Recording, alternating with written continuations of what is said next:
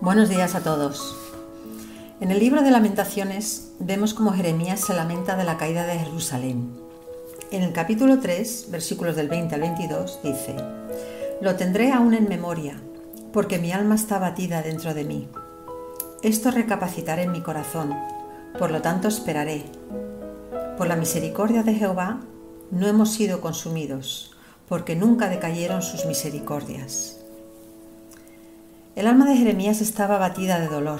Sentía un profundo dolor al ver su querida Jerusalén destruida. Pero sobre todo estaba batido por la corrupción moral y espiritual del pueblo de Israel. Jeremías llevaba más de 40 años profetizando sobre las consecuencias que traería el pecado. Y no solo no le habían hecho ningún caso, sino que además se burlaban de él. Sufrió un gran desprecio por todos en su entorno y debió sentir una soledad insoportable. Es difícil imaginar tal nivel de sufrimiento. Todo esto es lo que él tenía en su memoria, tal y como dice versículo 20, lo tendré aún en memoria porque mi alma está batida dentro de mí. La memoria muchas veces es esclava de la desesperación. Una mente que desespera es una mente que se acuerda de cada situación oscura del pasado y lo proyecta en el futuro. Hermanos, debemos alejarnos de estos pensamientos que nos derrotan y abaten nuestras almas. ¿Y qué es lo que hizo Jeremías para salir de estos recuerdos negativos? Él tomó la decisión firme de recapacitar y esperar en Jehová. Así lo dice en versículo 21. Esto recapacitaré en mi corazón, por lo tanto esperaré. Cuando estamos cayendo en pensamientos negativos o desesperación, es importante parar esa espiral descendente, pararnos y recapacitar y esperar en Dios. Es como un tren que va en una dirección y de repente queremos que vaya en la otra dirección. Primero tienes que aminorar la marcha y frenar del todo, y seguidamente se puede arrancar en la otra dirección. Pues nuestra mente también necesita frenar primero Necesitamos este tiempo intermedio de esperar en Dios. Este tiempo de respiro nos calma la mente y nos sirve como un escudo contra todo ese mal.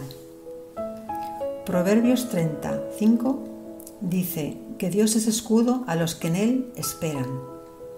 El acto de esperar en Dios nos protege, hace de escudo contra la desesperación, escudo contra las palabras del enemigo que pueblan nuestra mente y seguidamente, cuando nos hayamos alejado de los recuerdos dolorosos, podremos alabar a Dios, como hizo Jeremías.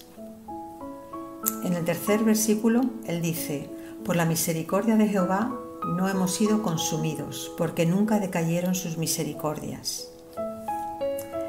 Cuanto más esperamos en Dios, más deseamos alabarle.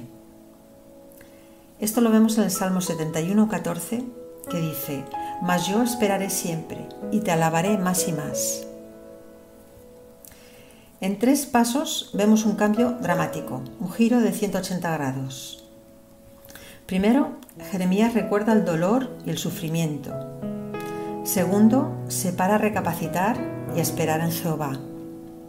Y finalmente, acaba alabando al Señor por su misericordia. Este es el giro que debemos de dar cuando los recuerdos tristes nos inundan de negatividad. Cuando nos paramos a recapacitar y esperar en Jehová, usemos nuestra memoria con sabiduría, con la sabiduría de Dios. Y así podremos ver las situaciones positivas del pasado. Recordaremos las veces que Dios nos ha sacado de situaciones difíciles. Recordaremos las veces que Él nos ha sanado, que nos ha guiado, que nos ha dado respuestas. Hermanos, recordemos la gracia que nos ha mostrado, la paciencia y el amor que ha tenido tantas veces con nosotros. Verdaderamente, gracias a su misericordia no hemos sido consumidos. Apliquemos la sabiduría de Dios a nuestra memoria para generar gozo y esperanza. No dejemos esta herramienta tan valiosa que es la memoria en manos de nuestro enemigo, que solo quiere llevarnos a la desesperación. Recordemos siempre que solo la sabiduría de Dios puede transformar recuerdos oscuros en pensamientos de esperanza. Os deseo un feliz día, hermanos. Hasta pronto.